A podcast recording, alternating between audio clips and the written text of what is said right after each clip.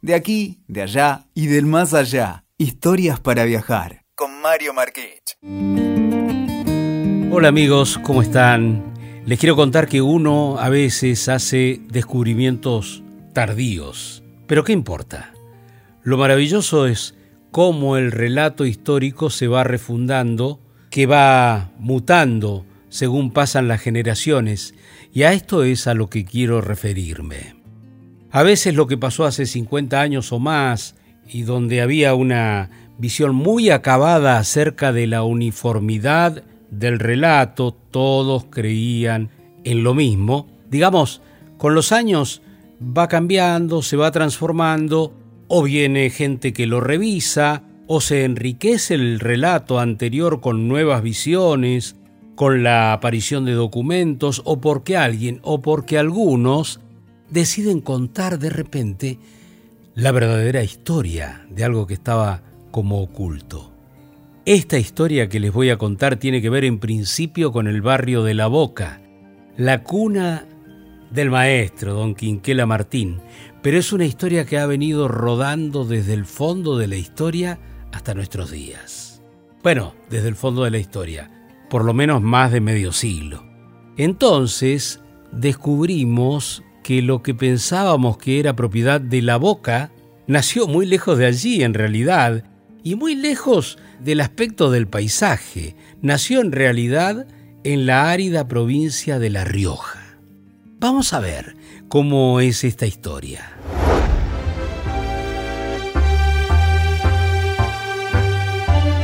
Simplemente les quiero contar que el tango, Caminito, ese que dice Caminito que el tiempo ha borrado, que juntos un día nos viste pasar, ese, ese tango, desde siempre uno lo asocia con el barrio de la Boca. Hasta hay una calle que recorren los turistas, una calle colorida y por donde asoman los viejos conventillos donde una marea humana de inmigrantes europeos se hacinaba apenas abandonaba el puerto de Buenos Aires para empezar una nueva vida en el país de las oportunidades. Y con ese fenómeno convivió otro, el del auge del tango, o sea, la música de Buenos Aires. Y por eso la historia de amor que cuenta el tango Caminito tuvo muchísimo éxito. Tanto éxito tuvo que es uno de los tres tangos.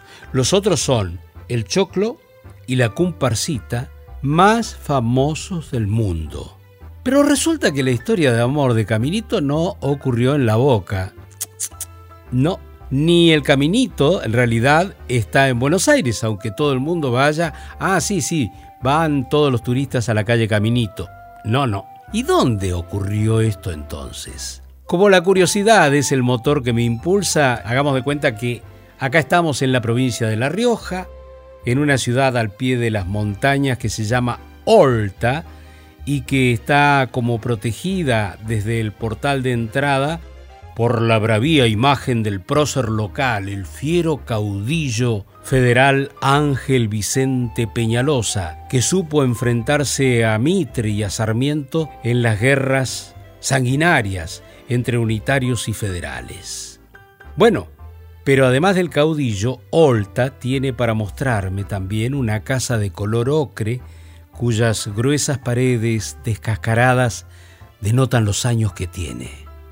Está en una esquina y solo tengo que hacer un ejercicio de imaginación para conectarme, ahora sí, con la verdadera historia del tango Caminito. Amigos, Aquí empezó esta historia de amor que narró un señor llamado Gavino Coria Peñalosa, que no es otro que el autor de la letra de un tango que recorrió el mundo. Y allí, en esa esquina también, me encontré con Álvaro, el nieto de Gavino. ¿Qué me dijo? Mirá, es una historia de amor que comenzó en este lugar, precisamente. Él era recaudador impositivo de las bodegas del noroeste argentino, desde Mendoza, pasando por San Juan, La Rioja, y que después hacía todo ese recorrido y volvía a Mendoza. Gavino era un viajante que trabajaba como recaudador de impuestos en las provincias aquel tiempo antes que se le diera por escribir canciones. Gavino estaba de paso en esta ciudad que sería verdaderamente una aldea allá por el 1900.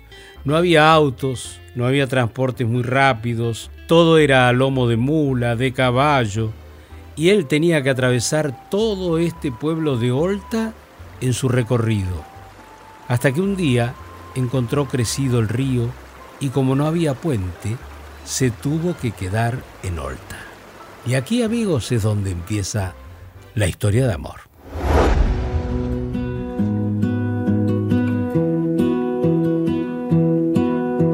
El hombre se tuvo que quedar en esta casona alojado y había en la casona un piano, el único del pueblo, que una mujer solía tocar por las noches. Y me dice el nieto, era una jovencita, no tiene nombre, nunca lo tuvo, él nunca lo dijo. O sea, prefirió esconder su nombre, así que no lo sabemos. Qué misterio, ¿no? Ya tenemos los primeros misterios en torno de esta historia de amor y habrá otros. Porque bueno, estamos hablando de un pueblo mínimo en el siglo pasado y uno debe preguntarse qué tipo de reacción puede generar en la sociedad un súbito romance entre una jovencita de buena familia que sabía tocar el piano y un forastero que tuvo que quedarse en ese pueblo porque lo agarró la inundación. El nieto me cuenta. Fue la verdad, un romance clandestino, porque esta chica, de la que no sabemos el nombre, estaba comprometida. Entonces, ellos dos, que pegaron simpatía, digamos, empezaron a caminar por esta calle, y me señaló al nieto la calle ahí, ¿eh? que se pierde unas cuadras arriba. Él recorría con ella este camino de tierra, y aquí sellaron ese romance del tango y la calle de tierra todavía está. Bueno, ya tenemos el comienzo de la historia y ya tenemos el caminito. Caminito que como es obvio, buena parte de él es hoy una calle larga. Y la última parte es de tierra, es cierto. Pero buena parte está pavimentada, los tiempos cambian naturalmente. Pero cuidado, por eso digo que la calle no termina ahí. Sigue, sigue mucho más allá de la casona y espero realmente que por mucho tiempo más, como un hermoso, como un humilde y natural sendero de tierra. Y todavía hoy, flanqueado por el verde de árboles, flores y cardones. Y aquí mismo, en este caminito real, me encontré con Oscar Francisco Vilche, un apasionado del tango que lucha por la reivindicación del poeta de Caminito y por la verdadera locación de la historia. Me dijo, Oscar Vilche, mirá, cuando empecé a trabajar este tema lo hice porque me proponía hacer conocer algo que yo había ignorado durante 30 años viviendo aquí en Olta, porque esta pareja hace el recorrido amoroso por esta calle. Pero estamos hablando de 1900. Había entonces una sequía con agua y en los bordes, gracias a la humedad, crecían tréboles, juncos, cardos y había agua cristalina que bajaba de la montaña. ¿Se imaginan? me dijo Oscar Vilche. ¿Un paseo más romántico que ese? Imposible. Eran dos enamorados que paraban bajo la sombra de las moreras, cómplices y testigos de ese amor que se estaba viviendo a escondidas. Bueno, el caso es que este lugar revive aquel romance y los vecinos se han encargado en Olta de protegerlo. De hecho, prepararon un ámbito temático donde la letra del tango está presente verso a verso, impresa en letreros de madera de algarrobo y también desde lo alto de una colina está la completa visión del pueblo semi-escondido entre las arboledas. El tango caminito, como dije, dio la vuelta al mundo. Su letra de principio a final, ¿qué es? Es una despedida amorosa, la de un amor trunco, la de una historia que abruptamente terminó. Así es como me dijo el historiador. Mira, Después de ese romance, él se tuvo que volver a Villa Mercedes, provincia de San Luis, pero le había se había juramentado en volver con la chica y volvió al año siguiente. Como un caballero. Pero, ¿qué pasó? La chica ya no estaba. Preguntó entonces a sus familiares y amigos, porque el pueblo es muy chiquito, y solo atinaron a decirle que se había ido del pueblo y que ya no había vuelto nunca más. Y nunca le dijeron nada más. El poeta se había enamorado de una profesora de música de nombre María, cuya identidad nunca quiso revelar, pero que después se supo que se llamaba así, con la que mantuvo un apasionado romance. Como reacción, los familiares de la joven la enviaron a otro lugar para impedir la relación entre ambos.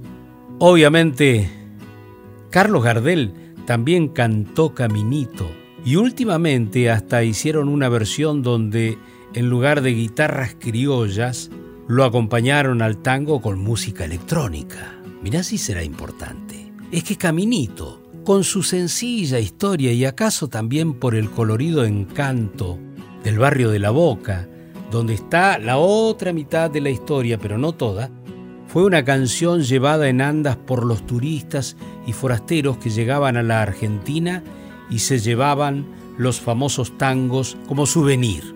Por eso hay versiones de Caminito en los idiomas más impensados. Por ejemplo, el japonés, por decirte uno de los idiomas. Pero volviendo a la historia del joven poeta que se fue de Olta enamorado y prometiendo a su amada volver al año siguiente. Todo un caballero, Gavino Coria Peñalosa, como dije, cumplió su promesa. Y me dice, Álvaro, el nieto. Pero para este joven que estaba ilusionado fue la primera, digamos así, herida del alma, la primera aflicción del alma. Y ahí es donde aparece la angustia como signo de conciencia de la separación de ambos, o de la separación entre ambos. Esto es lo que me dice Álvaro. Que el hombre la buscó, obviamente. Claro que la buscó, pero nadie le quería decir dónde estaba.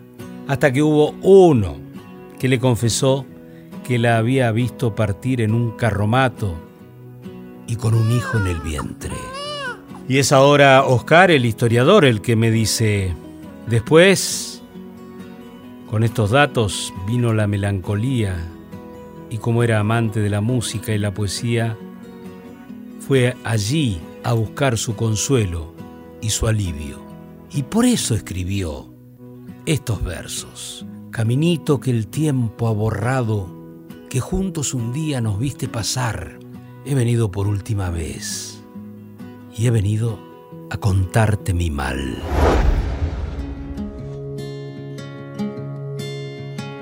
Álvaro el Nieto, ¿qué dice? En una pensión de San Luis, él esboza los primeros versos de lo que luego fue Caminito, a partir de una historia de amor muy simple y muy humilde, él crea algo que va a tener repercusión mundial y no lo sabe. Claro que sí, la letra fue escrita como un simple poema en 1903. Otro misterio de Caminito. Pienso mirando a la incipiente ciudad riojana desde lo alto de ese santuario que celebra este amor trunco. Con que la dama todo está escondido, que ni sabemos su nombre, aunque algunos sí. Con que la dama estaba embarazada cuando sus padres se la llevaron de Olta. ¿Acaso entonces pudieron más los prejuicios, la vergüenza de antigua aldea, que el amor genuino? Porque el poema dice, he venido por última vez. El sentido de la letra puede interpretarse como una intención del poeta de matarse, yo también me voy, dice, pero también puede interpretarse como una decisión de marcharse también él. El camino también es como un rumbo que los guía a ambos, aunque distanciados, pero los unía amorosamente ese camino. En otro verso reflexiona sobre el paso del tiempo, tema recurrente en el tango. El poeta se identifica con el caminito, cuando él era feliz con su amada, era un bello sendero al que refiere, comillas, bordado de trébol y juncos en flor. Ahora, ya perdido el amor y pasado el tiempo, el caminito en cambio, está, comillas, cubierto de cardos y borrado, comillas, por la mano del tiempo. En todo caso, la vida siguió su curso y 23 años después lo encontramos a Gavino Coria Peñalosa, el desamorado, en Buenos Aires. Poeta, bohemio, amigo de los músicos, entre ellos de Juan de Dios Filiberto, que no es otro que el autor de la música del tango Caminito. Y aquí se desenreda la madeja de otro de los misterios. Oscar, el historiador, me dice, los dos, Gavino y Juan de Dios Filiberto, se juntaban en un bar en Florida al 300. Y fue entonces que Filiberto le dice que tiene la música para un tango, para un tango canción, pero que para eso necesitaba una letra. Y rebuscando entonces entre papeles perdidos, habían pasado ya 20 años de aquella historia de amor trunco, al amigo Gavino Coria Peñalosa le aparecieron o pudo rescatar los versos de aquel amor que estaban escondidos ahí, como se esconden los antiguos amores, ¿no? En algún lugar, en algún desván, en alguna vieja maleta. Es otro misterio más. Cuando el tango fue presentado en sociedad en los corsos de 1926, ganó el primer premio como canción inédita, pero pero parte del público lo silbó. Y fue un tal Ignacio Corsini un poco más tarde el que hizo famoso al tango Caminito con su voz. Y de ahí en adelante, sí, obviamente, ya no paró más. Pero lo cierto, amigos, es que Caminito nació en Olta como una historia de amor. Y todo gracias a un río crecido que le impidió a Gavino Coria Peñalosa irse del pueblo. El azar jugó del lado de la poesía esta vez. Y dice el historiador Álvaro, lo fascinante de la inspiración del tango es el amor perdido y cómo juega el azar que le impide seguir viaje al forastero con la crecida del río, y el destino del amor perdido. Pero está también el amor prohibido, también está la clandestinidad. Todo evoca los mejores tiempos donde uno amó y fue amado. Todo esto me lo dijo el historiador. Una curiosidad del tango Caminito es que la letra está referida a un caminito, el de La Rioja, y la música a otro caminito, que es el del barrio de la Boca. Porque en el porteño barrio de la Boca también existe un caminito así curvo entre las construcciones típicas y que Juan de Dios Filiberto solía frecuentar porque era el camino que lo llevaba al trabajo. El tren ya había dejado de pasar por allí y los vecinos lo llamaban La Curva. Con los años, el pintor Benito Quinquela Martín, que fue amigo tanto del poeta como del músico, lo puso en valor al caminito, lo intervino con sus potentes colores y pasó a ser el ya renombrado Caminito de la Boca que todos conocemos. Dice Juan de Dios Filiberto que era una curva cubierta de yuyos y la visión que él tiene es la de una joven mujer que siempre mientras él pasaba estaba mirando desde el balcón, desde el primer piso, desde un conventillo. Y esa mujer a la que el músico idealizaba y fue la que le habría inspirado los primeros compases de su obra. Y me cuenta el historiador Oscar pero ojo, la música no es connotativa, o sea, no nos puede hablar de un caminito ni de una historia de amor. La música sí nos transmite belleza, armonía, pero no contenido argumental como el verso. En la boca está faltando una plaza que diga que la historia está inspirada en el caminito de Olta, en la provincia de La Rioja. Y es cierto. Algún día se hará justicia. Y si son dos historias de amor, la, de Gavino Coria Peñalosa y la de Juan de Dios Filiberto, con esa mujer que miraba todos los días desde su balconcito en el primer piso, mejor. Al fin y al cabo, De esa maravillosa unión de talentos resultó este tango canción que echó alas para recorrer el mundo con los melancólicos versos de una despedida que dicen, ¿y acaso las viejas piedras de este rojo sendero de Olta puedan recordar el brillo y la sombra de un amor de juventud, intenso, pero fugaz?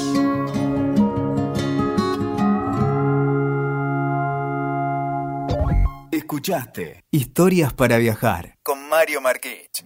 WeToker. Sumamos las partes.